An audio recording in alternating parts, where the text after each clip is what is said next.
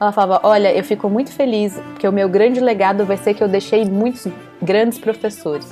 E eu acho que a, o ramo, né, o tronco da Honorina, ela é responsável por todos esses cantores que vieram de Goiânia. Quem é ela?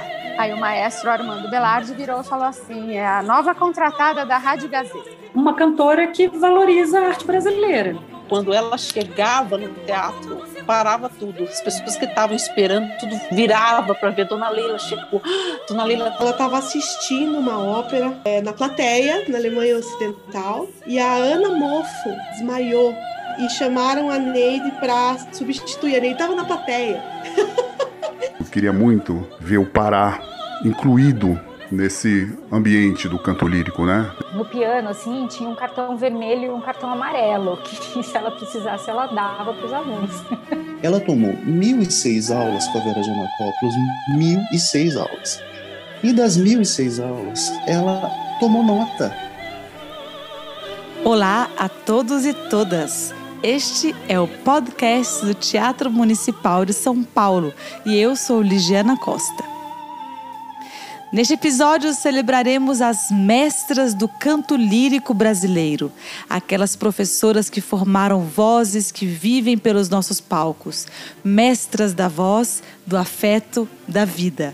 Conversei com nove cantoras e cantores líricos brasileiros, cada um, cada uma, falando de uma grande mestra, de suas raízes, origens de seu canto e de seus legados como se estivéssemos aqui observando este bosque de árvores generosas, frondosas, que deram frutos e seguem dando. Isabel Maresca, Neide Thomas, Lenice Prioli, Hermínia Russo, Marta Herr, Marina Monarca, Leila Fará, Honorina Barra e Nisa de Castro Tanque, que sejam louvadas as suas vidas e as vozes que vocês ensinaram a cantar. Para falar delas, pupilas e pupilos, Elizabeth Hartzerdorf, Manuela Freua, Marília Vargas, Elaine Kazer, Luciana Bueno, Juliana Starling, Adriana Vasconcelos, José Maria Cardoso e Viviana Casagrande.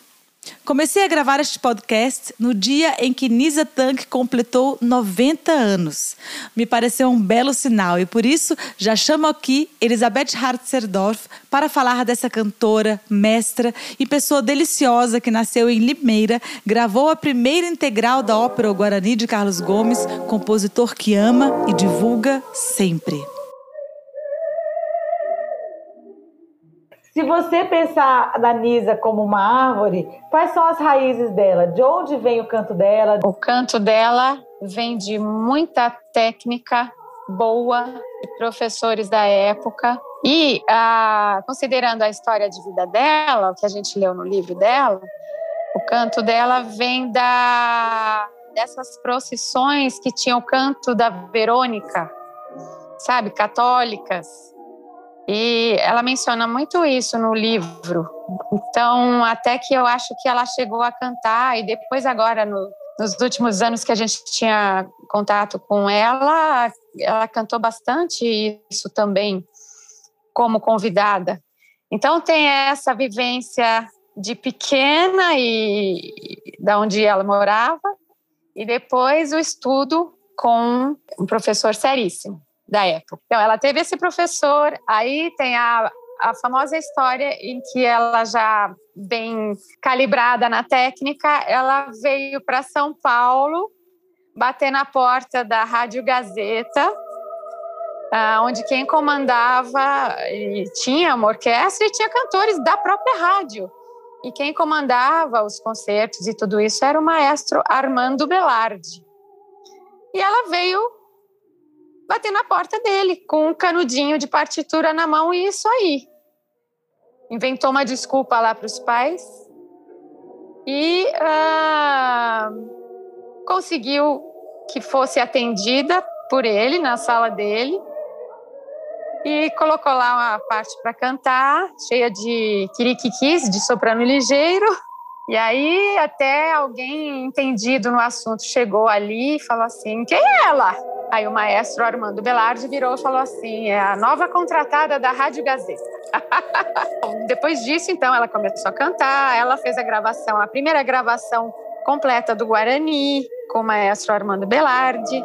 que saiu em CD. Começou o sucesso, começou a cantar no Teatro Municipal, depois foi para fora. E aí tem a história do Guarani na Itália, aonde vestiram o, o peri eu estava vendo a foto aqui no livro, parecia mais um palhaço, cheio de ornamentos assim de palhaço, sabe, do que um índio. Diz que quando Peri entrou daquele jeito, mas ela se segurou tanto para não rir, mas foi uma coisa linda. O humor dela é assim, né, bem espeta bem as coisas, né?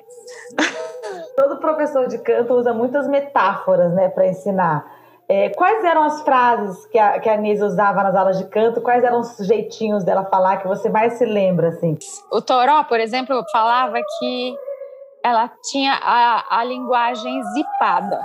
Então, a, a aula dela é assim, ela fala, joga assim uma indireta, joga uma, uma coisa aqui, outra ali. Se você pescou, pescou. Se você não pescou, você fica ali. Uh né? E agora, né? Vamos ver se eu consigo abrir esse arquivo e entender o que ela está falando.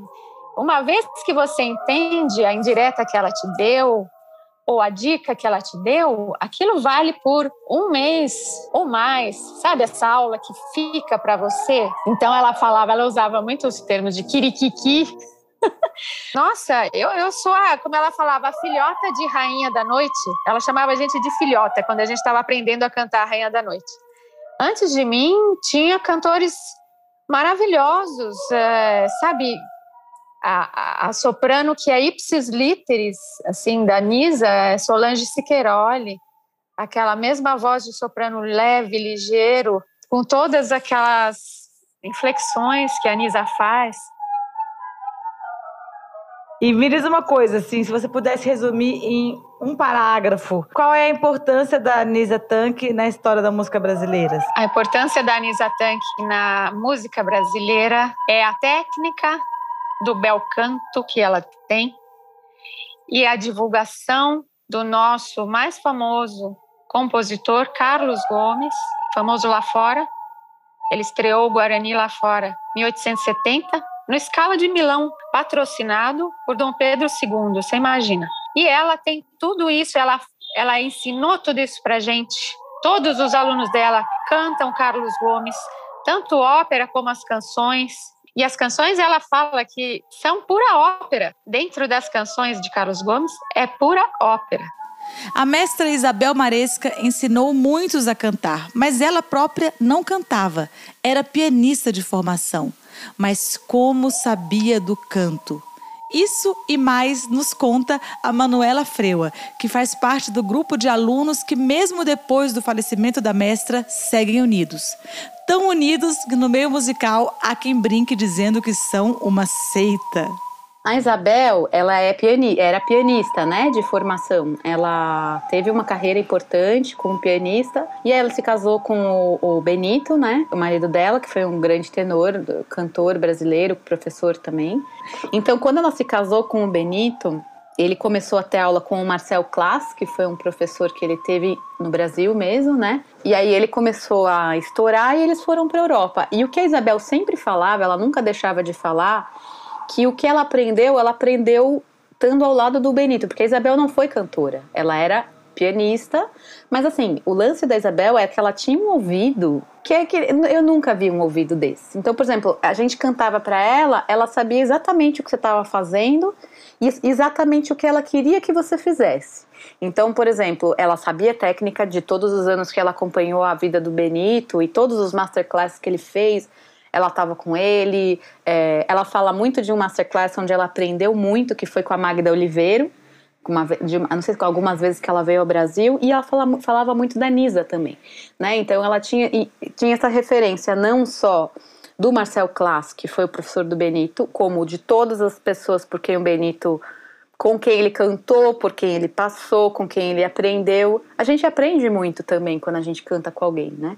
E aí ela aprendeu a técnica, que foi a técnica italiana, né? Técnica tradicional de canto italiano. Sim. Mas ela nunca cantou, então? Não, não. Se você falar com ela, tinha a voz da Nair Belo, porque fumava, né? Então ela nunca cantou. O que ela tinha era um ouvido privilegiado, uma técnica muito sólida.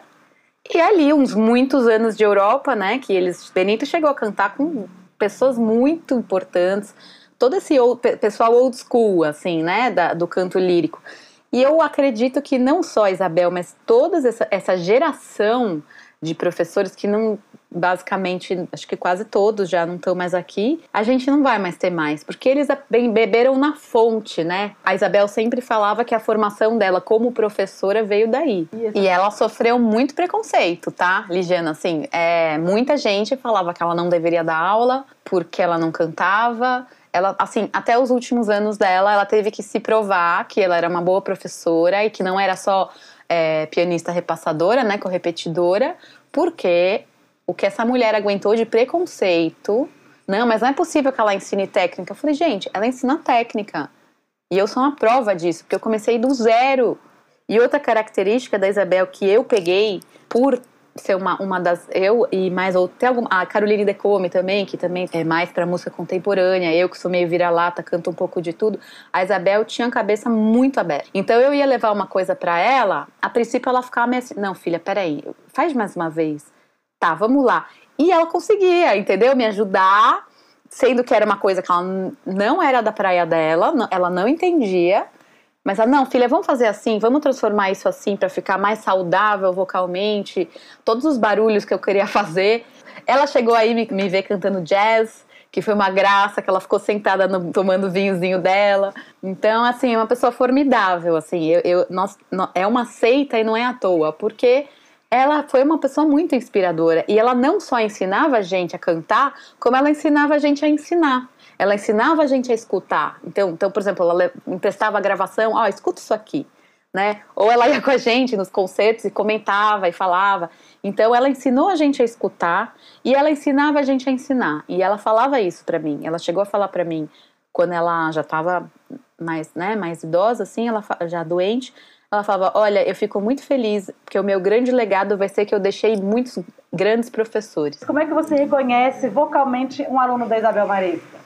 Eu reconheço porque eu sei que é uma pessoa que está cantando com a voz dela. Ele não está imitando ninguém. É uma técnica que você escuta a qualidade da voz da pessoa sem interferências e você consegue entender absolutamente cada vírgula que essa pessoa canta, cada vogal, cada palavra, mesmo que é um idioma que você não entende, você entende que a pessoa está cantando foneticamente, né? E ela falava isso, que isso era uma das grandes qualidades do que ela ensinava, que você vai assistir a pessoa cantar e você vai entender absolutamente tudo que ela canta. Você escutava a técnica, eu consigo ouvir o aluno da Isabel e falar, ah, isso aí tem dedo da Isabel, mesmo que seja aluno de aluno.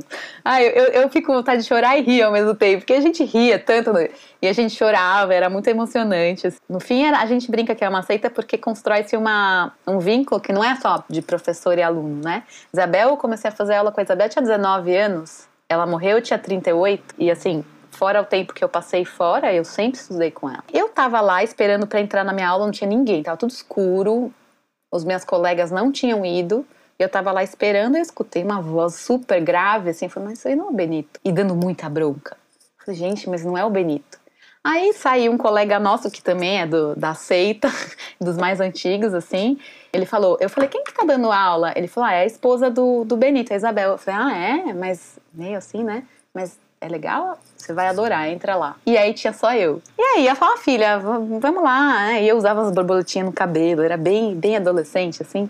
Aí ela começou a tocar, comecei a cantar, ela virou assim, virou uma vez, olhou de novo, filha, você tá cantando porque eu não tô escutando nada. Escuta, como é que você entrou aqui? Isso aqui é, um, é, é, é aula de ópera. Aí ela começou a fazer vocalize comigo. Nesse dia, ela botou minha voz no lugar. Olha, você falou o um negócio da árvore, eu queria te mostrar, acabei esquecendo. Eu tenho uma tatuagem. Eu tinha feito passarinho em homenagem ao meu ofício, né? Uhum. E logo depois Isabel morreu. E aí eu fiz a árvore. Então, a árvore significando ela, né? Sustentando esse galho enorme, né? Todo florido, sustentando o passarinho que sou eu. Viviana Casagrande, soprano do coro da USESP, foi abençoada por aulas com Dona Hermínia Russo nos seus últimos anos de vida. Ela que foi correpetidora do nosso Teatro Municipal por mais de 50 anos e foi aluna de Mário de Andrade, vejam só. É desse encontro e desta dama do canto que nos fala Viviana Casagrande. A minha história com ela foi muito bonita, muito fundamental na, na minha vida, porque no, foi em 2000 que teve a reestruturação do coro da USESP. Então, foi um momento que eu estava muito fragilizada, passando muito nervoso. Aí, é, eu fui apresentada a Dona Emília pelo Adriano Vasconcelos, tenor. Nós tínhamos sido colegas de Unesp, né? Então fomos alunos de Fernando Carvalhais e num determinado momento o Adriano ele quis ir atrás do quem tinha sido a professora de Fernando Carvalhais. E foi assim que ele achou Dona Hermínia Russo, que estava na época com 97 anos, dando aula lá na Duque de Caxias, né? Das primeiras coisas que ela me disse foi: vamos estudar a sua voz. Então você vem aqui duas vezes por semana. Então isso já me chamou a atenção de uma maneira muito bela, que foi uma pessoa de 97 anos querendo pesquisar, né, sobre a voz de alguém. Então lá eu ia e nós ficamos muito íntimas, né? Ah, lá pela quinta ou sexta aula, ela falou assim para mim: "Deixa eu te olhar", porque ela não enxergava, né? Então chega aqui bem pertinho e aí ela falou: "Você é muito bonitinha, você é uma pessoa muito boa, vai dar tudo muito certo" e eu tô te vendo, né? E, e, esse virou o nosso cumprimento desse dia em diante. É, eu chegava, então a gente encostava a testa no nariz para ela me ver, e a gente fazia. E, e aí começava a aula. Vamos vocalizar. Como ela não enxergava, ela falava: Eu toco o que você quiser que eu souber de memória. E realmente sabia. O repertório operístico, ela sabia tudo decor era impressionante essa lucidez, né? E, e, e, esse lado pianista dela, né? Acompanhadora. De fato, ela ela preparou todos os cantores do Teatro Municipal durante 52 anos. Ela foi o ponto e era a, a, a maestrina ensaiadora, né? Mais do que uma repassadora. Quero fazer um parênteses aqui e dizer que eu estou muito honrada com esse convite, porque quando você me, me falou já tarde, né, sobre as, as, as mestras serem árvores e que deixam raízes, eu me lembrei imediatamente dessa grande festa que foi o aniversário de 98 anos dela, que foi no Círculo Italiano, e lá tinha gerações e gerações de cantores que foram alunos dela. E, então eu queria até, antes de mais nada, citar aqui alguns que de repente poderiam até falar com mais propriedade do que eu. Quer dizer, nem todos estão vivos, né? É, ela, ela ficou muito notável por ter sido a, a mestra do Benito Maresca e do Sérgio Albertini mas também foram alunos dela Efigênia Cortes, Heloísa Falcomer, Adélia Issa, Eduardo Abunrad e a Maria José da Silveira, que gentilmente passou a tarde conversando comigo por telefone, para ver se todas as minhas memórias estavam aqui em ordem, né? Então, estou aqui prestando meu respeito também a esses cantores e a tantos outros que eu não citei por não conhecer, por, né? Então, Dona Hermínia realmente ela, ela, em termos de raízes, ela formou acima de tudo muita gente, né? Por exemplo, ela era apaixonada por futebol, torcedora do Palmeiras, e ela na, no piano assim tinha um cartão vermelho e um cartão amarelo que se ela precisasse ela dava para os alunos. e era de verdade. Com, com 17 anos, ela, ela cantou uma museta no Teatro Municipal. E outra coisa que ela me contou foi que e, e, vinha tudo assim, de acordo com o tema da aula, né? Tava perto de 7 de setembro, aí ela perguntou para mim: "Ah, e o que que vai fazer nesse feriado?" Aí eu respondi: "O coro vai cantar lá no no, no Museu de Piranga, né? Aí ela falou: Ah, eu cantei lá em 1922. Nessa época, eu era aluna de piano do Mário de Andrade. Então, eles moravam no Largo do Paissandu, que o Mário de Andrade saía na janela. A Hermínia sobe para aula. Ela, ela era filha de imigrantes italianos, né? E o pai dela ele fazia ferraduras para as carruagens, né?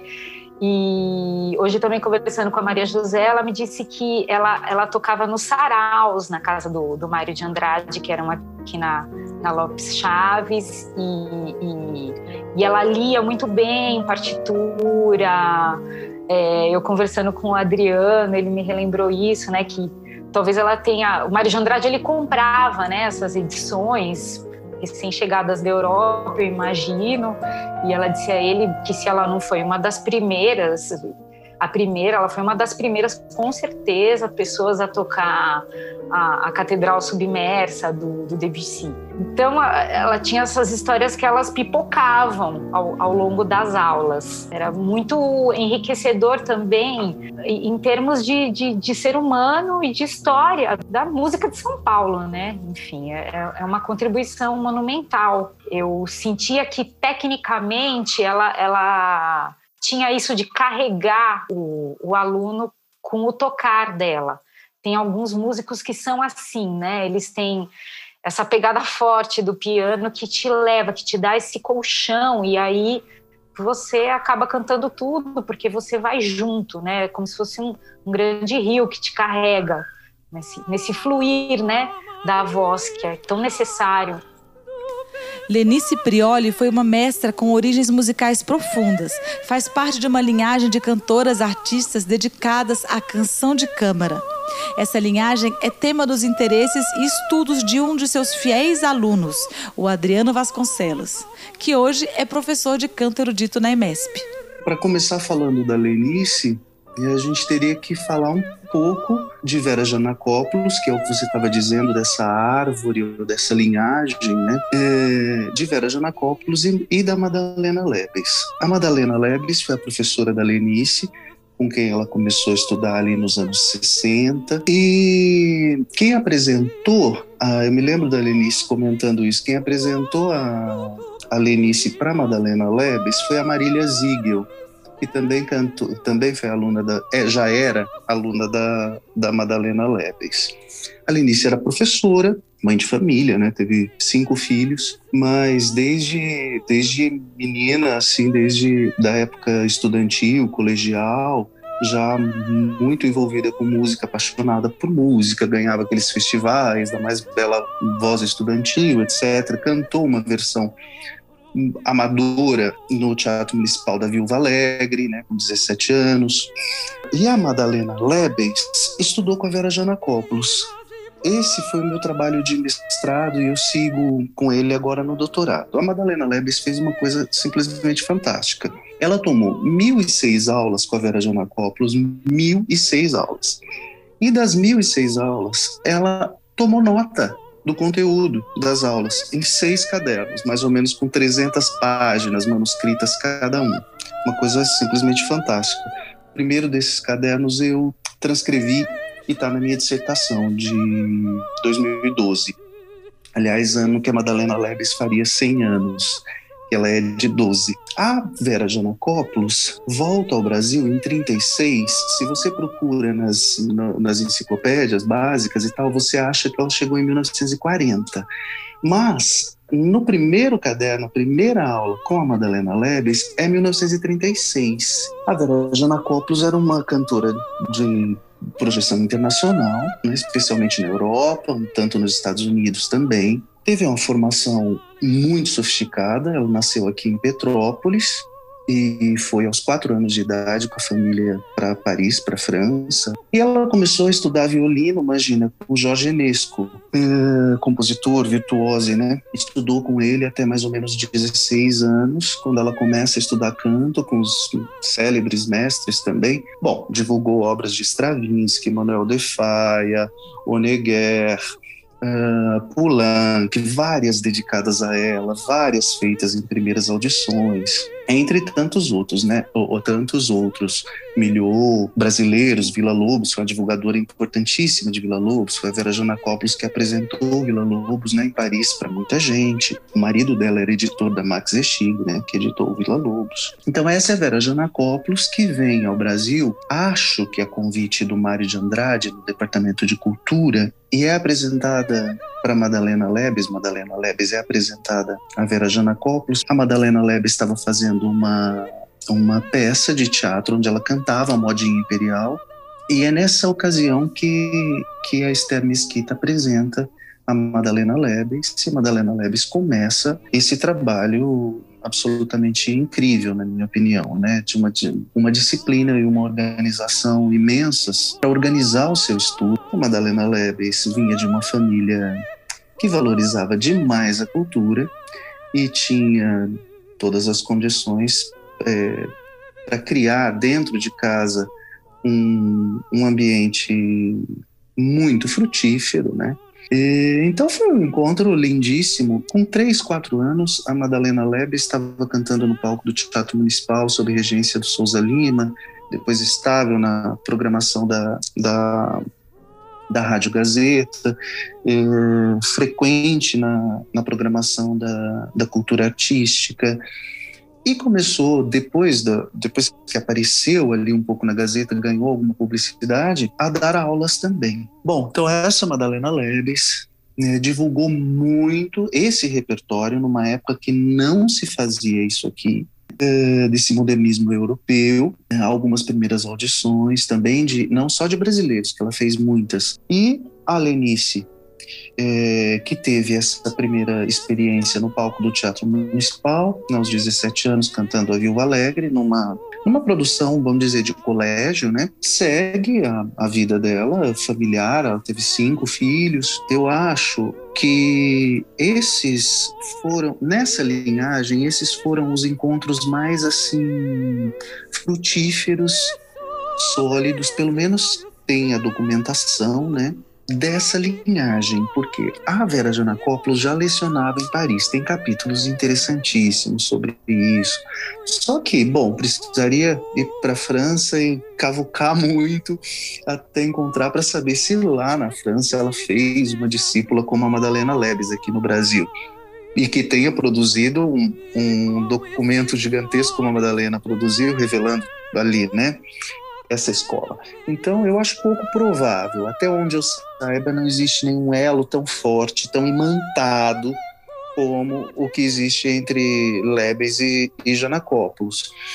E penso eu que também não haja nenhum elo tão forte entre Madalena Lebes e, e outro aluno, ainda que ela tenha tido outros e ótimos, mas que tem havido uma continuidade assim do trabalho que ela fazia. Claro, cada um faz do seu jeito, no seu tempo, né? Evidente, mas com muito, com muito das características dessa escola. Não sei se hoje em dia se falaria isso, né? É, eu acho que realmente é esse elo entre a Lenice e a Madalena Leves. Lenice, durante os, uh, os anos de aula que eu tive com ela, ela falava muito de ambas, claro, especialmente da Madalena, eu já ia falando da Dona Madalena. Eu falei, ai, Dona Madalena, que diria isso? Dona Madalena. O auge para mim foi quando ela me disse que Dona Madalena gostaria muito de você, sabia?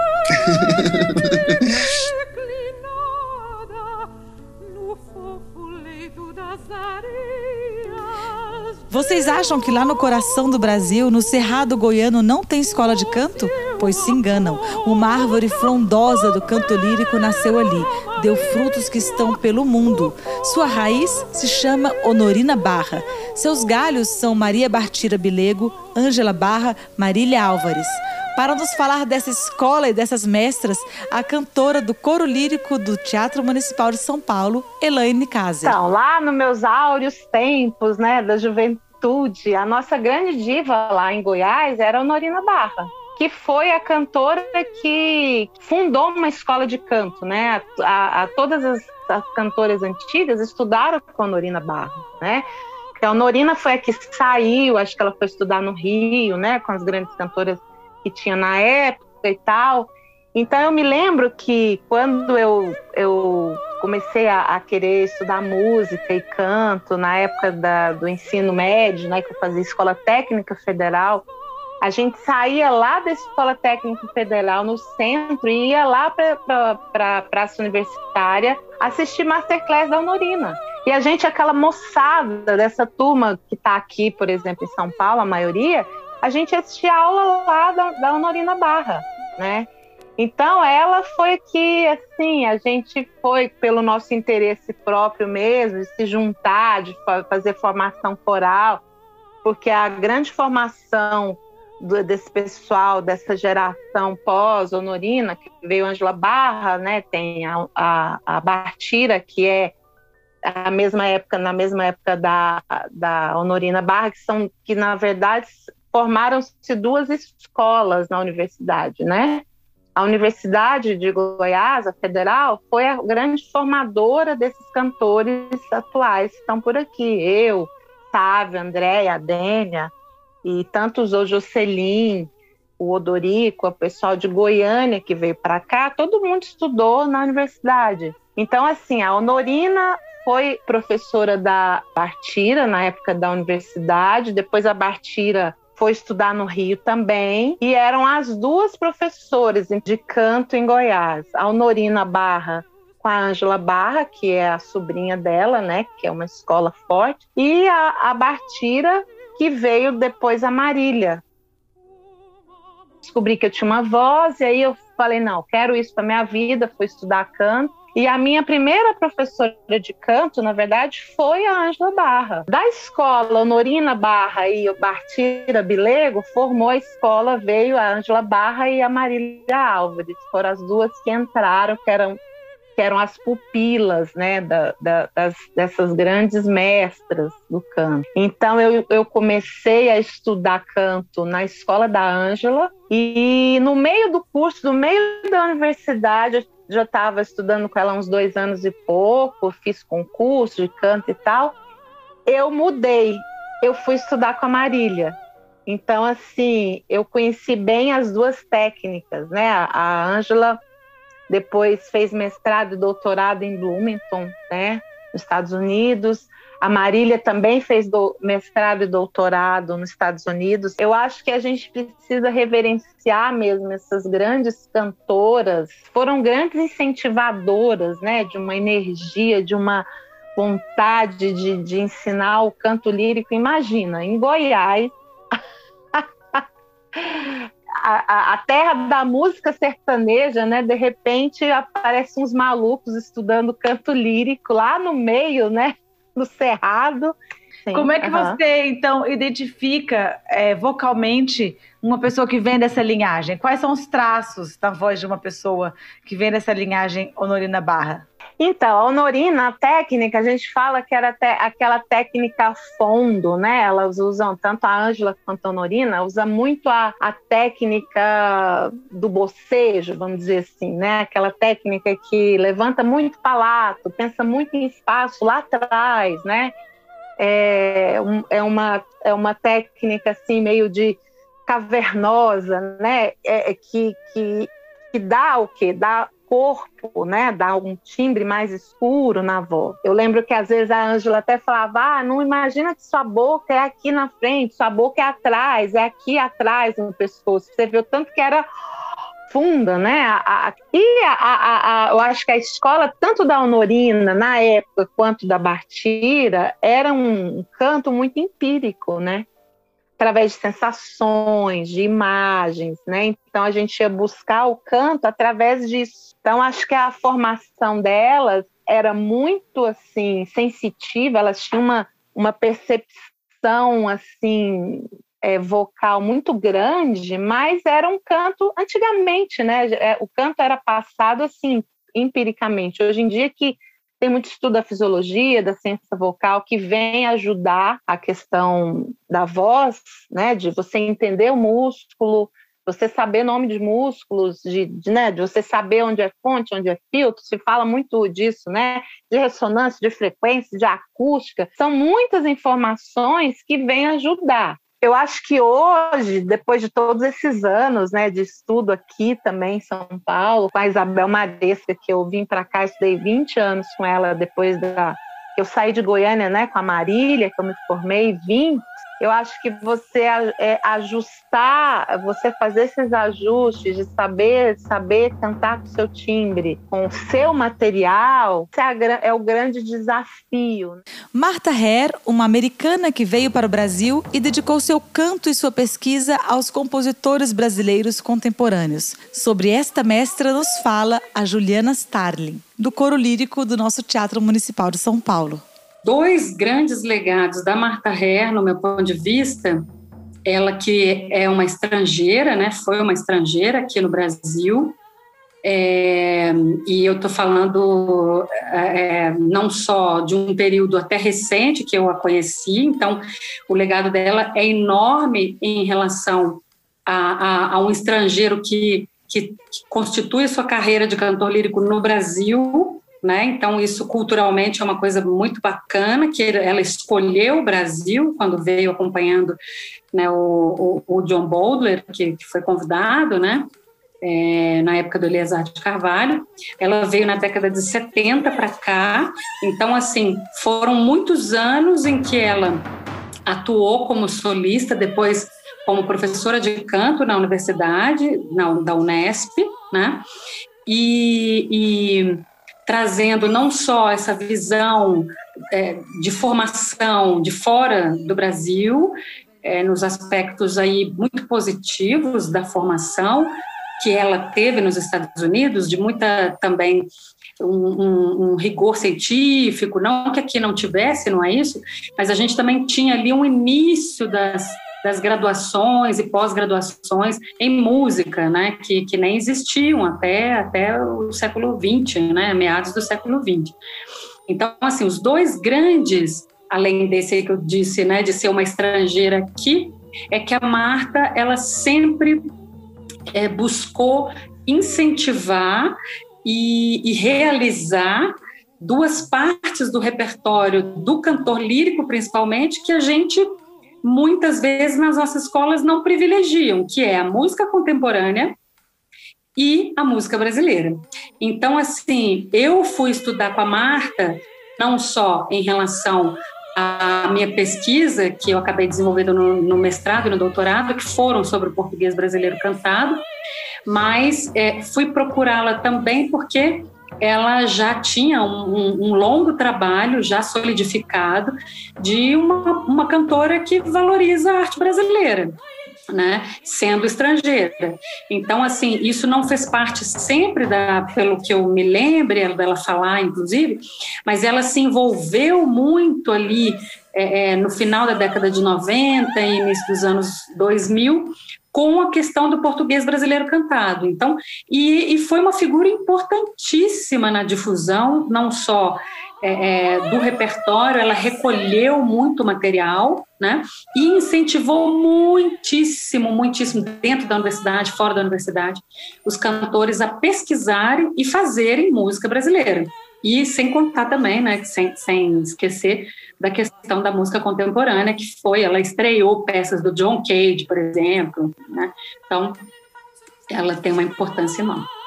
E a Marta veio dos Estados Unidos, ela estudou na, na State University of uh, New York, em Buffalo, e ela, ela, enfim, fez bacharelado, depois teve toda a carreira acadêmica dela, né?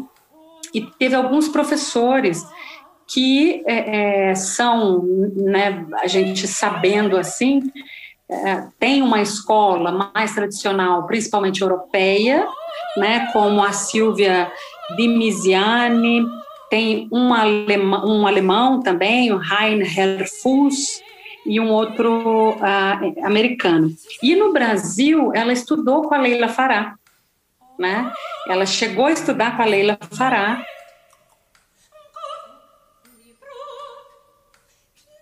É, tinha um jeito muito peculiar, primeiro porque ela viveu muitos anos no Brasil e tinha um sotaque que ninguém tirava aquele sotaque, então era uma coisa assim, né, que, que era engraçado quase, né, porque ela falava, ah, menino, ah, menino, sabe, eu cometi uns erros assim, e era, eu acho, assim, ela tinha uma escola um pouco dura também, né? Ela, como professora, ela tinha uns pontos de vista um pouco até inflexíveis, muitas vezes, sabe? De tal coisa é assim, tal coisa. Então, ao, ao longo, e olha que eu peguei ela praticamente, né, assim, nos últimos anos da vida dela.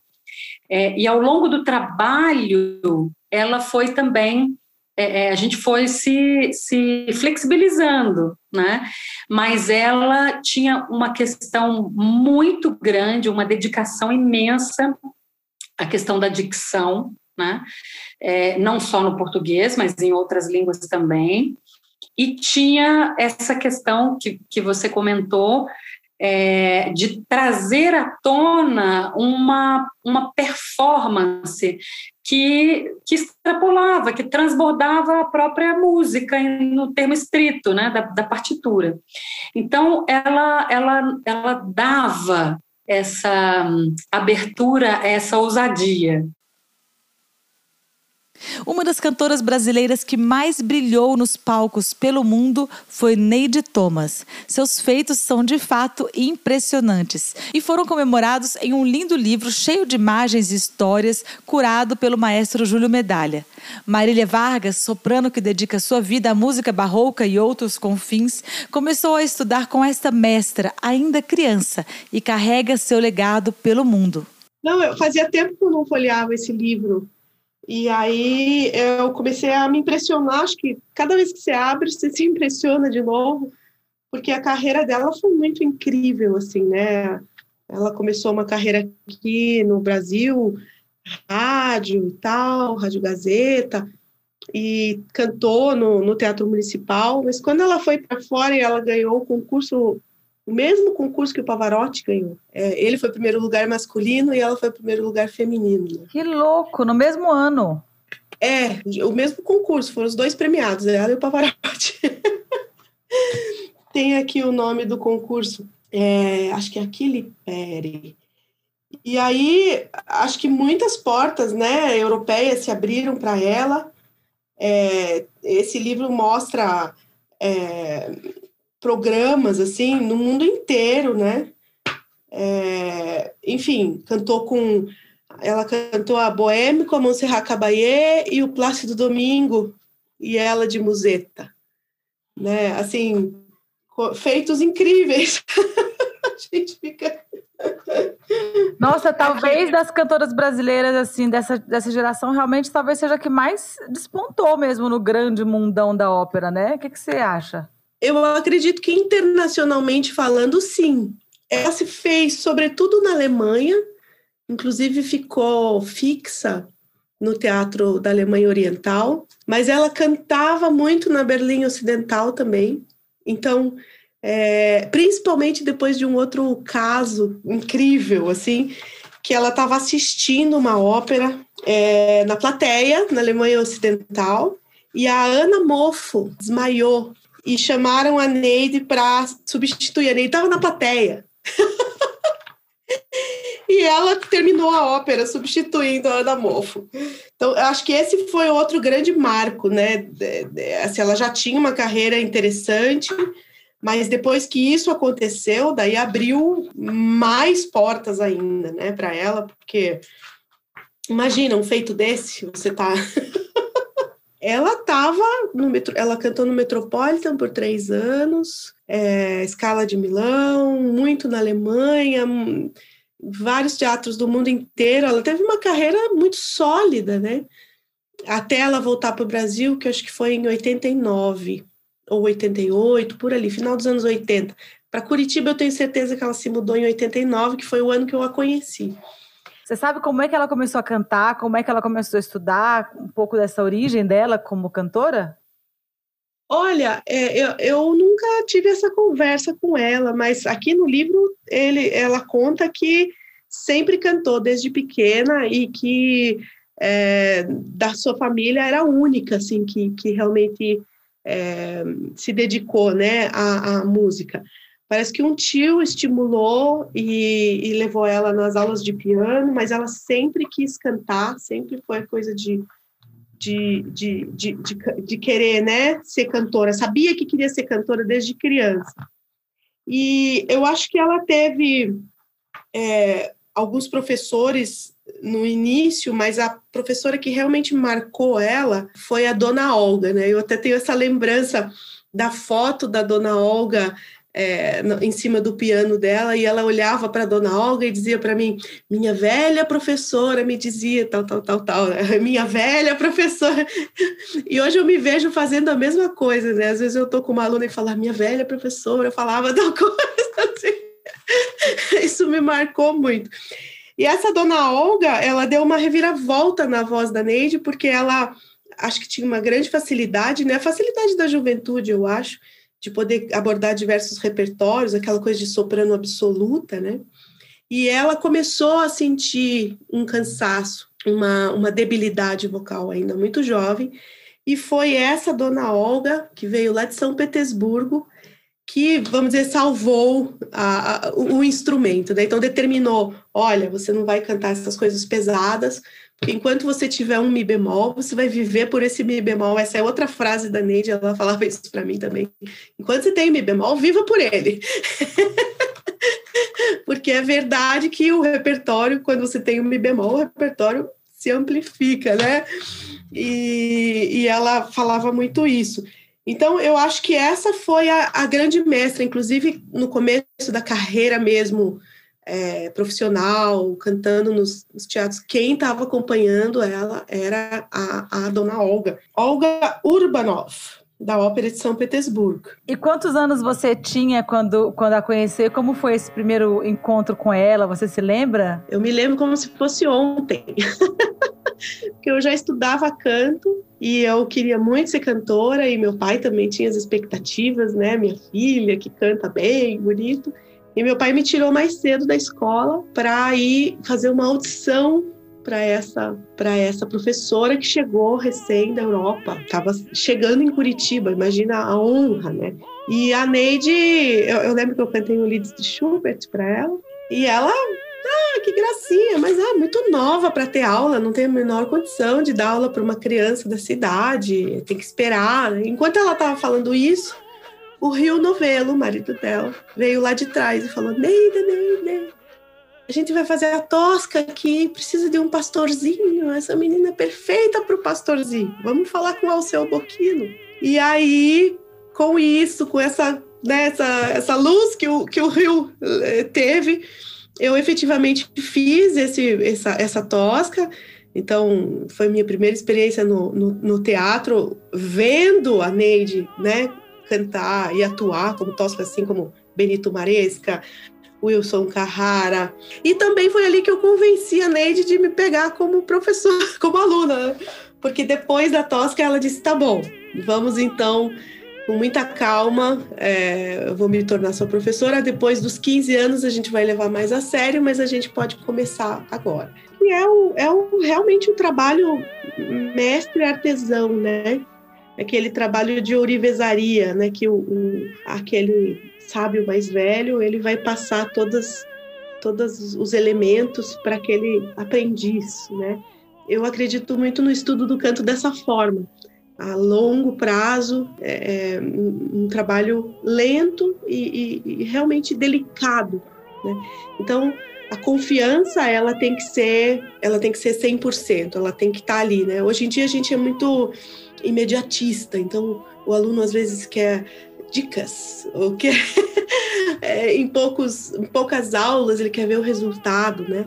E o trabalho da Neide, e acho que eh, das, dessas gerações todas antes da gente, né, era um trabalho muito mais de, de, de, de mestre-aprendiz. Eu, eu me sinto eu fui uma aprendiz da Neide, né? Tive a oportunidade de ser a primeira aluna criança dela. Depois de mim, outras meninas novinhas é, foram alunas também, começaram cedo também. Quando eu fui crescendo, e claro, adolescente também, eu sempre fui muito curiosa, conheci outros professores, os festivais, né? Ia, comecei, sobretudo, a conhecer o repertório hum, barroco, que, que, que virou minha paixão, né? É, eu comecei a, a questionar se o caminho que eu estava seguindo com ela era o caminho que eu queria, mas era sobretudo em termos de repertório, não em termos técnicos, né?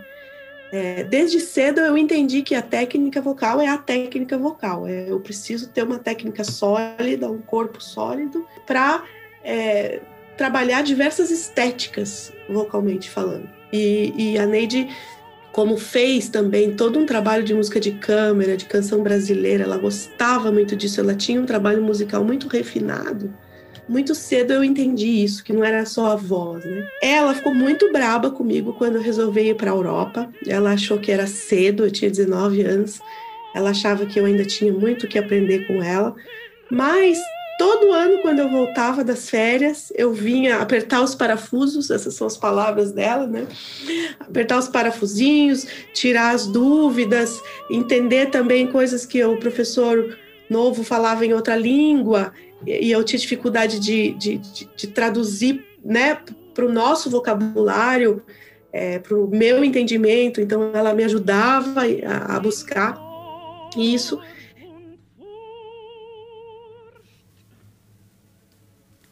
As vozes do Pará são celebradíssimas pelo Brasil. Muitas delas vêm de uma única e linda árvore, uma mestra chamada Marina Monarca.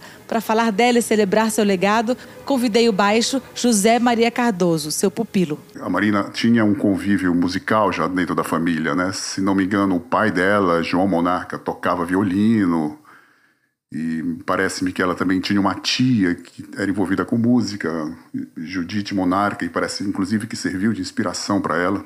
É, o que eu sei é que a Marina, a princípio, ela é, estudava piano. E, aliás, a Marina é uma excelente pianista.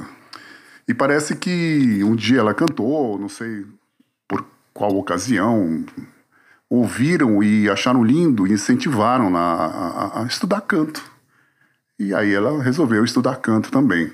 Então, até onde eu sei, ela teve aulas, se não me engano, com a professora Helena Coelho Cardoso, que também é um grande nome do canto lá no Pará, uma grande professora. Depois que ela foi fazer o mestrado no, na UFRJ, no Rio de Janeiro, ela teve aulas com a professora Semita Valença Weiman, outra grande mestra, que eu tive também o prazer de conhecer, fiz um, um masterclass com ela. Marina gostava muito de música contemporânea. E a tese dela falava sobre as exigências da música contemporânea para o canto. Eu diria, assim, sem medo de exagerar, que a Marina foi a responsável pela estruturação do curso de canto lá no Pará, tanto no Conservatório Carlos Gomes, quanto na Escola de Música da, da UFPA, Universidade Federal do Pará. Ela dava aula nas duas instituições. O conservatório na verdade, o nome oficial é Instituto Estadual Carlos Gomes, que a gente chama de Conservatório Carlos Gomes. A Marina era uma pessoa muito apaixonada por dar aula. Essa é uma característica dela. Ela se envolvia assim de corpo e alma nisso. Se dedicou a essa missão que ela gostaria muito, queria muito ver o Pará incluído nesse ambiente do canto lírico, né? Nesse universo do canto lírico e ela lutava muito por isso. E uma das coisas mais marcantes que ela fez, pelo menos para mim, porque eu participei disso, foram as chamadas Noites do Canto Lírico, que ficaram famosas e nada mais eram do que apresentações, concertos com trechos encenados de várias óperas. E a Marina, ela tinha uma energia assim incrível para realizar isso. Ela, ela, ela, acumulava as funções de professora de canto, é, pianista correpetidora, diretora musical, produtora. Ela se envolvia assim na, na, na produção desse, desse espetáculo com um amor que era uma coisa impressionante. Você via assim o amor que ela tinha por isso, né? Porque a gente estava aplicando na prática aquilo que ela ensinava, né? Então nós fizemos várias noites do, do canto lírico no Teatro da Paz, aquele imponente teatro lá de Belém do Pará, lindo. Eu me recordo que a gente ia ensaiar, a gente entrava no Teatro da Paz de tarde, algumas vezes saía de madrugada de lá, ensaiando, ensaiando, e a Marina junto. Né? Era muito engraçado, é, é, quando a Marina chegava, ela tinha uma famosa sacola onde ela trazia todas as partituras. Ela botava ali naquela sacola as partituras e ia para o ensaio. Lá vinha a Marina com a sacola dela o apartamento da Marina virava assim uma espécie de, de, de ponto de encontro de todo mundo é, da produção, né? É, era uma espécie de mutirão, porque todo mundo se envolvia nisso, não, não tinha patrocínio nem nada, cada um trazia, providenciava seus figurinos. E eu acho que uma marca que ela deixou nos alunos dela, que é possível você identificar um aluno da Marina através dessa marca, é o fraseado o legato. O legato era uma coisa a qual a Marina dava muita ênfase, muita ênfase. Ela queria aquele fraseado, aquela musicalidade, porque é, é, A aula da Marina, a aula de canto da Marina, na verdade, era uma aula de música. Ela nos ensinava musicalidade. Então, com isso, ela desenvolvia em nós um refinamento, uma elegância para cantar. Não é só uma questão de você impostar sua voz, de você amplificar seu volume é, é, é, e brilho, essas coisas. A aula de canto da Marina era, antes de tudo, uma aula de música, de interpretação.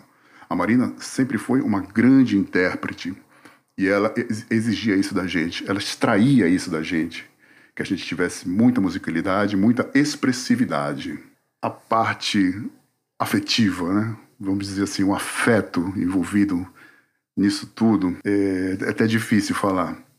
Eu considero a Marina a minha mãe musical, verdadeiramente uma mãe, uma mãe musical. Me mostrou esse universo do canto lírico, me apresentou a ele de uma maneira muito criteriosa, seletiva, me mostrando coisas excelentes. É, não, aliás, não só do canto, né, da música clássica de uma maneira geral, acredito que não só para mim, a Marina foi assim para muitos outros alunos dela. É, tanto que hoje nós temos essa amizade até hoje com a Marina. E infelizmente não com a frequência que nós gostaríamos, né? Porque a Marina ela teve um AVC e aliás ela a Marina sobreviveu a dois AVCs, né? E, mas felizmente ela está muito bem, tá muito lúcida. A Marina Marina é isso, Marina Monarca é isso. É uma grande mestra do canto, a Marina é um orgulho dos paraenses. Uma grande mestra, a, a grande mestra da região norte, eu, eu diria, e uma das grandes mestras de canto do Brasil. Para encerrar esse desfile de mestras, trago a memória da Dona Leila Fará, mestra de tantas vozes brasileiras, aqui contada pela Luciana Bueno, mezzo-soprano do primeiro time das nossas estrelas, que tem suas origens nesta dama do canto. Leila Fará. O que ninguém faz, é o que ninguém faz, Leila Fará. Me conta de onde vem essa, de, de onde vem esse jeito de falar, esse, esse, essa brincadeira, de onde vem o canto da Leila? Bom, é, ninguém faz, Leila Fará, é, eu não sei de onde veio. Quando eu comecei a estudar com ela, já tinha essa, essa, essa frase engraçada que o pessoal falava. E era uma coisa bem verdadeira, porque eu acho que é, eu sei de casos, não posso falar os nomes, mas de gente que veio de outros professores com muitos problemas vocais e ela corrigiu. Ela colocou tudo no lugar. Ela tinha um domínio muito grande da técnica e ela tinha uma percepção muito grande das vozes, uma sensibilidade para tirar o melhor de cada voz. E também para saber é, a, a voz que era para a carreira porque ela tinha um temperamento muito forte. Muita gente chegava lá, não era simplesmente fazer aula com ela, ah, vou marcar um horário e vou fazer aula, como é o que acontece hoje com os professores, a maioria, né? Quero mar marcar uma aula com você e tal, e faz, tudo bem. Não. Com ela, você tinha que fazer um teste primeiro, para ela ver se ela admitia como aluno. Porque se ela achava que não tinha nada que saía dali, ela não pedia tempo. Podia pagar o que fosse. Ela falou: não, não vejo nada na sua voz. Ela falava na cara da pessoa. assim, não vejo nada na sua voz.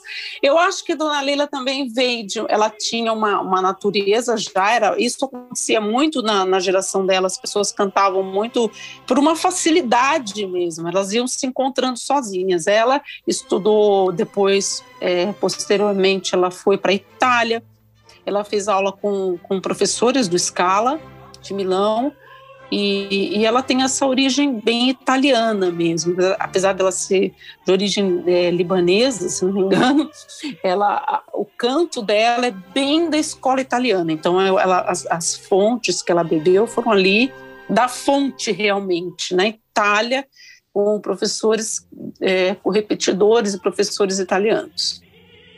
A maioria dos cantores que eu via cantando bem eu olhava no histórico da pessoa, estava fazendo algo Dona Leila. Eu fiquei enlouquecida com isso, né? Então eu falei, não, ela é, é o tipo de, de voz que eu quero ter, que essas pessoas estão mostrando, esses cantores e essas cantoras estão mostrando, então eu, eu quero fazer aula com ela. Então acho que ela foi ficando famosa assim, foi formando muita voz boa, muita voz profissional e foi ficando é, uma fama muito grande, virou a grande dama mesmo da. Ela chegou a cantar é, profissionalmente? Ela chegou a cantar, mas ela não cantou muito, porque ela tinha um filho assim, de necessidades especiais e ela acabou que ela decidiu que não ia cantar mais, que ela ia se dedicar a esse filho. Então, por isso, eu acho até que ela começou a dar aula, né? Então, ela, ela cantou, ela cantou na Itália, algumas coisas, ela cantou aqui no Brasil, mas não cantou muito. E começou a se dedicar a lecionar, como ela falava, achava tão bonitinho. Estou lecionando. Comecei a lecionar no, num tempo tal. Ela falava assim, toda é, cheia de pompa, né? tão fofa, tão querida. Era muito, muito figura. Você se lembra do seu primeiro encontro com ela? Como é que foi? Ah, foi incrível. Primeiro que assim, é, é o que eu falei, tinha que fazer um teste, é porque a agenda dela era absurdamente lotada, não tinha horário. Você tinha, ela tinha que ouvir e te admitir como aluno, porque se ela não visse nada na sua voz, para ela não interessava, porque a agenda dela era muito cheia e ela só dava aula para quem interessava mesmo, para quem ela, ela queria dar aula para formar cantor profissional. Ela não, não era muito interesse dela dar aula é, para pessoa que queria simplesmente cantar, porque era hobby, sei lá, porque gostava. E eu consegui, através de uma amiga, é, que ela me apresentasse a dona Leila, e essa amiga um dia falou: Ah, não vou poder ir na minha aula, porque eu tenho um compromisso, não sei o quê. Você quer ir no meu horário? Eu vou perguntar para dona Leila se ela te ouve. E eu caí nas graças dela, graças a Deus, porque eu queria muito, né, fazer aula com ela, muito, e eu devo minha voz praticamente a ela, porque tudo começou através dela, né? E até hoje, apesar dos grandes mestres que eu, que eu adquiri depois, a base sempre é, o que ela me ensinou. Como é que a gente reconhece os galhos, as flores e os frutos? Como é que você reconhece uma aluna da dona Leila? É engraçado, eu acho que é o tipo de voz que é sempre uma voz mais quente, mais redonda, mais fácil, uma voz de agudos fáceis e de igualdade vocal muito grande. Eu acho que ela trabalhava sempre muito isso basicamente. Tem alguma coisa que era muito típica da dona Leila? Ah, tinha muitas coisas. Uma muito engraçado no começo, né? Que ela falava, abra esta boca! e a gente não abria a boca no agudo. Ela, abra esta boca! muito engraçado. E outra coisa, ela, ela, fazia um sinal com a mão quando estava chegando, ela fazia assim, parecia hang loose, que significava que você tinha feito a condução certa para para agudo. Ela já, quando você pegava a condução errada, tipo, eu tenho que fazer um agudo, mas tem uma, duas notas antes desse agudo, que é muito importante, é o que vem antes. Né? Não é só o agudo, é o que vem antes que prepara o agudo. Então, quando você atacava errado, ela já fazia assim, já fazia um não, assim, Pior que ela ia assistir as óperas e ficava assim fazendo. Nem era aluno dela, ela já fazia assim com o dedo. Não vai chegar. Não chegou. e a pessoa realmente não chegava. Ai, meu Deus, ela já sabia, era incrível a sensibilidade, ela sabia no ataque anterior que já não ia chegar na nota e não chegava. Devia ser um pânico ter ela no público, então, para quem nem era aluno dela também. Nossa, um pânico! Quando você vê, Dona Leila falava e assistia. Todo mundo assim. Ela, quando ela, é emocionante, quando ela chegava no teatro, parava tudo. As pessoas que estavam esperando, tudo virava para ver. Dona Leila chegou. Dona Leila está na plateia. Olha, me arrepio de falar, estou toda arrepiada. As pessoas ficavam olhando, porque era um acontecimento ela chegar. Parecia que era a Calas que estava chegando. E a resta já ficava, tomavam, como ela dizia, tomavam um outro vulto. Ela usava muito essa palavra, tomavam um outro vulto. Então era assim, ela era uma celebridade mesmo. Para além da voz, ela falava da, de vida com vocês? Ah, falava. Ela também me falava sempre minha filha, sempre minha filha, meu filho, minha filha, tratava tudo de minha filha, meu filho. Ela era muito mãezona e ela dava, assim, várias dicas de tudo. Eu achava muito engraçado que ela falava: minha filha, não case com um homem que gosta de beber. Ai, meu Deus, nunca case com um homem que gosta de beber, nunca, não dá certo. E se for separar, pede logo um apartamento para ele. Ela Ela chorava quando a gente cantava. Era, era, muito, muito linda, muito emocionante. Ela tinha essa vozona grave mesmo. Ela sabe? se emocionava? Eu- é, Sim, chorava. Ela chorou mais de uma vez. Ela me acho que ela lembrava também de porque no meu caso tinha coisas que eu cantava que eram do repertório, eram do repertório dela. Então acho que aquilo emocionava, ela se lembrava, sabe? E foi muito, muito, muito difícil para mim quando ela se foi. Nossa, eu fiquei órfã completamente por anos, por anos. Fiquei muito tempo sem coragem de fazer aula com ninguém, porque eu tinha medo de perder. Porque tem muita gente que nasce com muita facilidade. Eu não. Tudo que eu tenho eu construí do zero, degrau por degrau, e continuo. Né? Então eu tinha muito medo de perder tudo que eu tinha conquistado com ela, porque ela falava, minha filha, para construir uma voz, anos, para perder basta um papel errado. Então, assim, eu me apavorava com aquilo. Eu falava, meu Deus, Deus me livre, tanto que demorou para conseguir. Encerramos assim este podcast dedicado à memória, à vida e ao legado das mestras do canto lírico do Brasil. Que essas nove mestras representem também outras mestras que já se foram e as que estão hoje exercendo o maravilhoso ofício de ensinar o canto. A todas elas, meu muito obrigada. Agradeço também a todas e todos os convidados deste episódio que me concederam entrevistas comoventes. Que saibamos sempre celebrar as mulheres e nossas origens. Este podcast é apresentado, dirigido e editado por mim, Ligiana Costa, com o auxílio luxuoso de Dan Maia. O podcast do Teatro Municipal de São Paulo é uma realização da Santa Marcelina Cultura, Fundação Teatro Municipal e da Secretaria Municipal de Cultura. São Paulo, capital da cultura. Até o próximo episódio.